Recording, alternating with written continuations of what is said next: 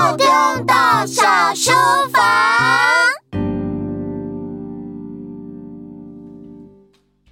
今天的套用岛小书房要介绍一本跟消防员有关的绘本哦。啊，我之前看新闻看到消防员为了救火牺牲生命，他们真的好伟大哦。消防员的工作那么危险，但他们还是愿意做这份工作。因为他们想要保护这片土地，想要保护我们，保护居住在这里的人呢、啊。今天的绘本主角是一只神兽蒲牢，他是龙的儿子之一。而这个故事要从很久很久以前说起。嗨，我是蒲老，你们也可以叫我阿蒲。阿蒲的叫声很洪亮，可以传到很远很远的地方。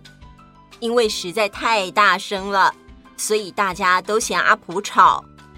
不过，自从有一次台湾府的六条街发生大火，阿蒲发现了，用他响亮的声音大声叫醒大家：“赶快救火啊！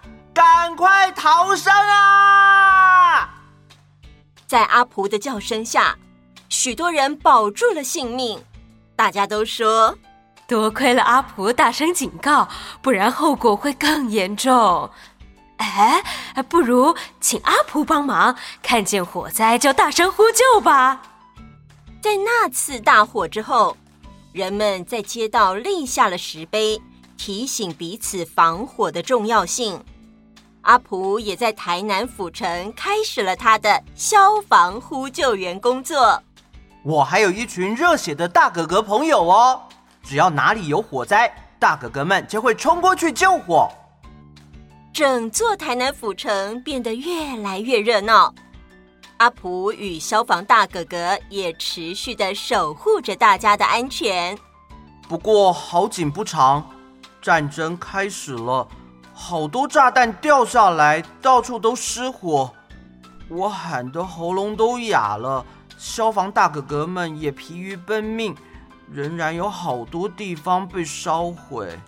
阿普啊，不要难过。战争结束后，大家恢复了生活，有很多新的建筑被建造起来，也有房子被烧掉之后重建。这个城市一直在改变。不过呢，我可是龙的儿子，我知道改变和进步，这都是很正常的事情。在《救火啦！阿蒲的超级任务》这本绘本中，我们可以体会到消防员的辛劳。了解消防员是怎么建立、怎么演进成现代的样子，还有一座城市经过时间、历史如何慢慢累积。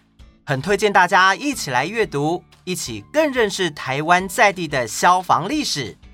现在童话套用岛和台南市文化局、蔚蓝文化有一个共同串联活动。只要到我们的粉丝专业看图片回答问题，就可以抽这本绘本哦！大家都有机会，赶快来参加啊！